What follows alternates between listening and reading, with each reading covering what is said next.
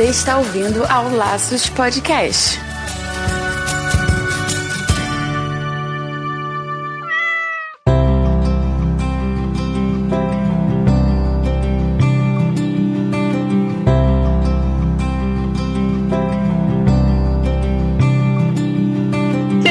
Todos bem-vindos ao Laços Dicas número 4. Aqui é o Wendy Vitar. E eu sou Marina Arinelli e nesse Laços Dicas vamos falar sobre idosos, mas não nós humanos, e sim nossos fiéis companheiros, os pets. É isso mesmo, Marina. Lembrando que todos os comentários que recebemos durante a semana são lidos no Laços Podcast e não aqui no Dicas, ok? Vamos falar sobre nossos velhinhos?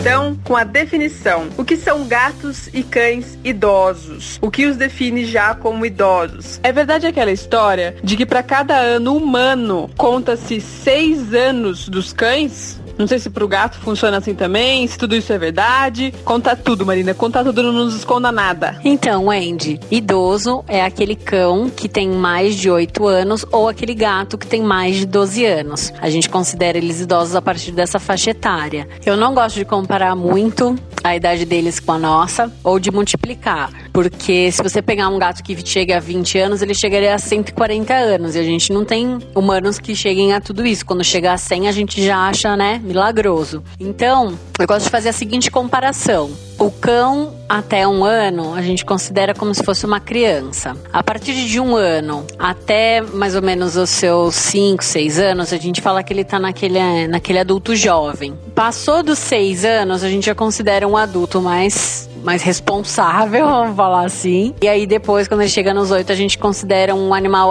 idoso, né? Agora, se você multiplicar, não vai dar certinho essa conta, essa soma. Então eu gosto de fazer mais ou menos isso. A gente, a gente intercala mais ou menos a idade, e aí, se o cliente ou o proprietário quiser pensar nessa, dessa forma, a gente coloca como: olha, seu cachorro de 13 anos é como um senhorzinho de 80. Mas a gente não necessariamente está multiplicando, é a comparação da função do corpo de um pro corpo de outro, entendeu? E no gato, essa idade muda um pouco, porque o gato ele fica velho mais tarde, ele tende a durar mais anos do que o cachorro. Então, o gato ele vira adulto com um ano e ele vai ser um adulto jovem até mais ou menos uns oito anos, e aí depois disso que ele vai ter uma, uma maturidade, né? Um adulto mais maduro, e aí depois dos 12 que ele vira um, realmente um idoso. É, essa sua conta, né? Essa sua maneira parece ter mais, realmente, mais coerência. Marina, fala pra gente, assim, três coisas, assim, tanto em gato quanto em cachorro, problemas, assim, que já dão indícios de que já estão ficando já velhinhos. Bom,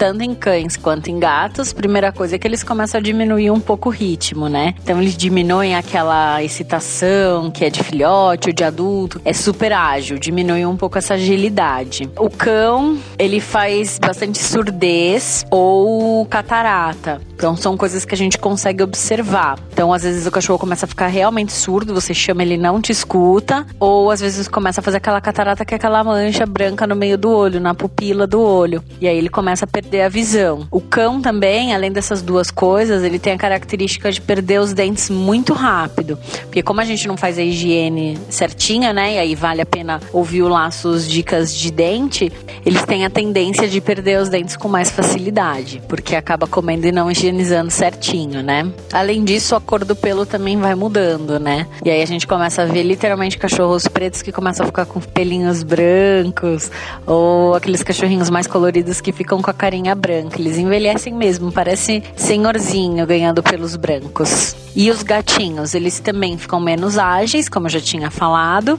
Eles também ganham uma pelagem mais clara, né? Então às vezes começa a nascer uns pelos brancos, mas eles não têm tanta tendência a fazer problema é, de surdez ou de cegueira. São raros gatos que ficam realmente cegos e surdos. A maioria deles tem dificuldade na locomoção e o que pode acontecer é muito problema renal. O gato, ele faz muita lesão de rim no fim da vida. Então é uma coisa que a gente tem que estar sempre, sempre atento. Quanto ele bebe de água e quanto de xixi que esse gato faz. Ah, eles ficam tão bonitinhos, senhorzinhos, né? Tudo com a carinha branca.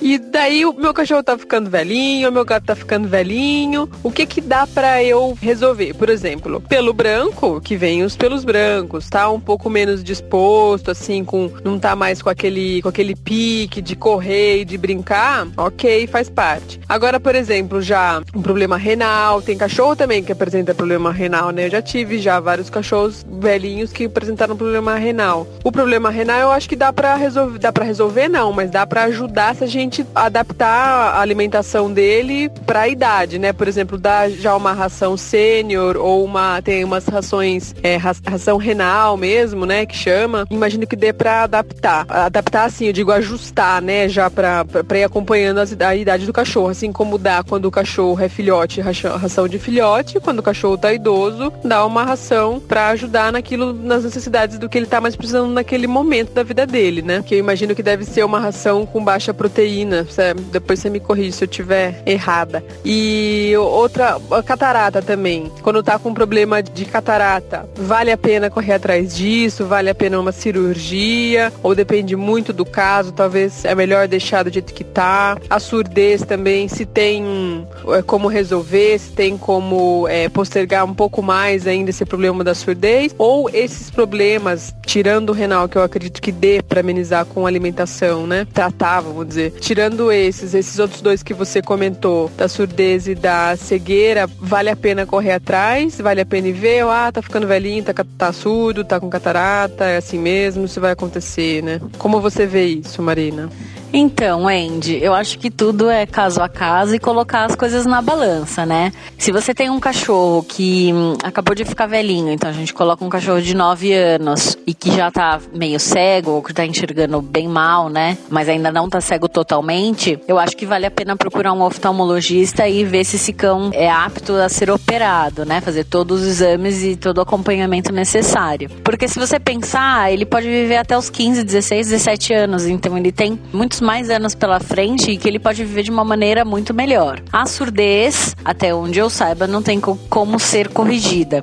Então é uma coisa que a gente tem que conviver com ela mesmo. E o problema nos rins, você adapta e mexe a, mexe a, a rotina, né? Mexe toda a vida do animal. Então às vezes ele é submetido a soro, medicamentos, além da alimentação. Então tudo isso influencia. Cada caso deve ser visto de um jeito, por isso o veterinário tem que estar sempre próximo e a gente tem que fazer o acompanhamento um pouco mais frequente nesses animais mais idosos, para que a gente possa dar um suporte ideal aí, adequado para eles, tá? E em relação à ração que você falou, eu acho que vale a pena sim trocar. Se existe ração hoje no mercado para cães filhotes, para cães adultos e cães idosos, é porque tem que mexer. Ele tem menos gordura, menos sal, menos proteína, então facilita aí a acumular menos gordura, o cachorro não fica tão obeso, o menos sal ajuda na pressão. Existem até algumas rações que têm umas vitaminas próprias para articulação, então para tentar dar uma evitada naquelas trozes, aquelas degenerações articulares que o cão idoso também faz. Isso tudo vale para gato também, imagino, né? Isso, isso, para gato também. Ah, legal. Você havia comentado que o acompanhamento tem que ser um pouco mais frequente, né? Então eu imagino que devem ter exames específicos que venham ser necessários fazer, que antes não havia necessidade de fazer, e talvez a frequência também, né, da visita ao veterinário talvez seja maior. Tem tem exames assim já pré-determinados, por exemplo, ah, meu cachorro chegou na idade X, mesmo que não esteja apresentando nenhum problema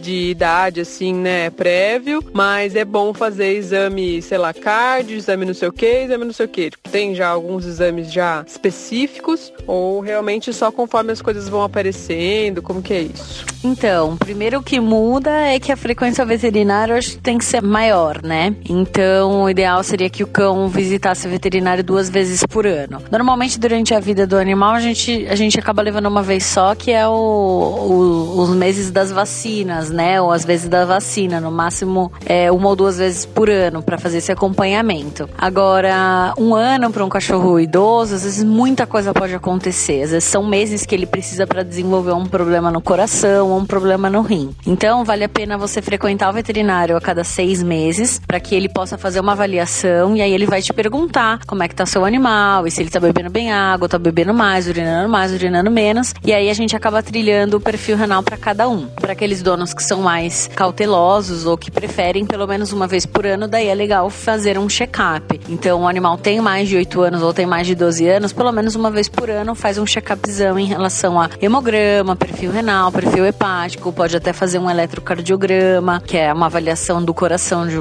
né, de uma forma mais direta. E aí, se você for a cada seis meses, o veterinário vai acabar também trilhando uma coisa mais específica para o seu animal, porque cada caso é um caso. Existem cães que com 5 anos têm um monte de problema e cães que são velhinhos e têm 18 anos e que não tem quase problema nenhum. Então, a individualidade eu acho que é o que ganha ponta aí na, na velhice. Assim como a gente, eles também se beneficiam de você olhar atentamente a cada um, né? Se você tem mais de um bicho, e olhar com carinho e notar as diferenças e as mudanças que vão acontecendo no meio do caminho. Tem que dobrar o amor, tem que dobrar a atenção, o carinho, a paciência, que esses velhinhos também vão exigir um pouco mais de nossa paciência, nossa dedicação, né? Com certeza. Tem que tomar, tem, tem que cuidar, né? A gente desfrutou de, de quando eles eram novinhos, de quando eles tinham todo o ânimo para caminhar com a gente, para brincar, para cuidar da casa. Agora tem que cuidar agora que eles estão velhinhos, né? É isso aí, Wendy. É bom lembrar mesmo que eles também ficam ranzinzas igual a gente, né?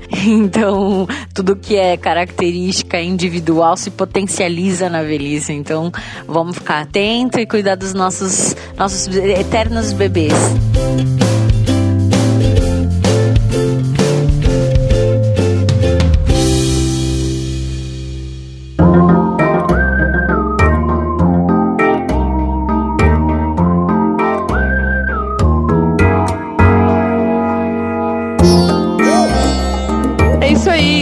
Tenham gostado do Laços Dicas. Semana que vem a gente volta com o Laços Podcast, cheio de informação, com muito conteúdo para vocês. Mandem seus comentários, suas dúvidas, suas dicas, o que vocês quiserem. Podem mandar pra gente suas críticas, podem mandar pra gente. Marina, passa o endereço para eles, por favor. Pode mandar no nosso e-mail, laços@laçospodcast.com.br, no Facebook como Laços Vet e no Twitter ou Instagram como Laços Podcast. É isso aí, pessoal. Espero que tenha gostado. Até semana que vem. Beijo, até semana que vem.